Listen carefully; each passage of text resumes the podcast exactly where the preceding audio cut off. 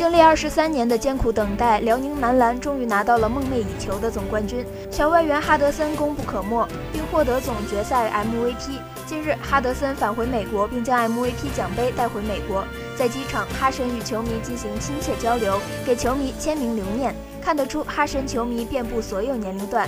哈德森出身于贫苦家庭，在美职篮颠沛流离，最后在中国找到职业生涯的方向。哈德森的职业生涯经历过太多波折，不过他从未怀疑自己，用年复一年的努力与坚守，在中国获得了成功。在总决赛后，哈德森曾动情地说：“CBA 重新定义了我的人生，这个联盟给了我打球的机会，所以我也要拿出我最好的状态作为回报。”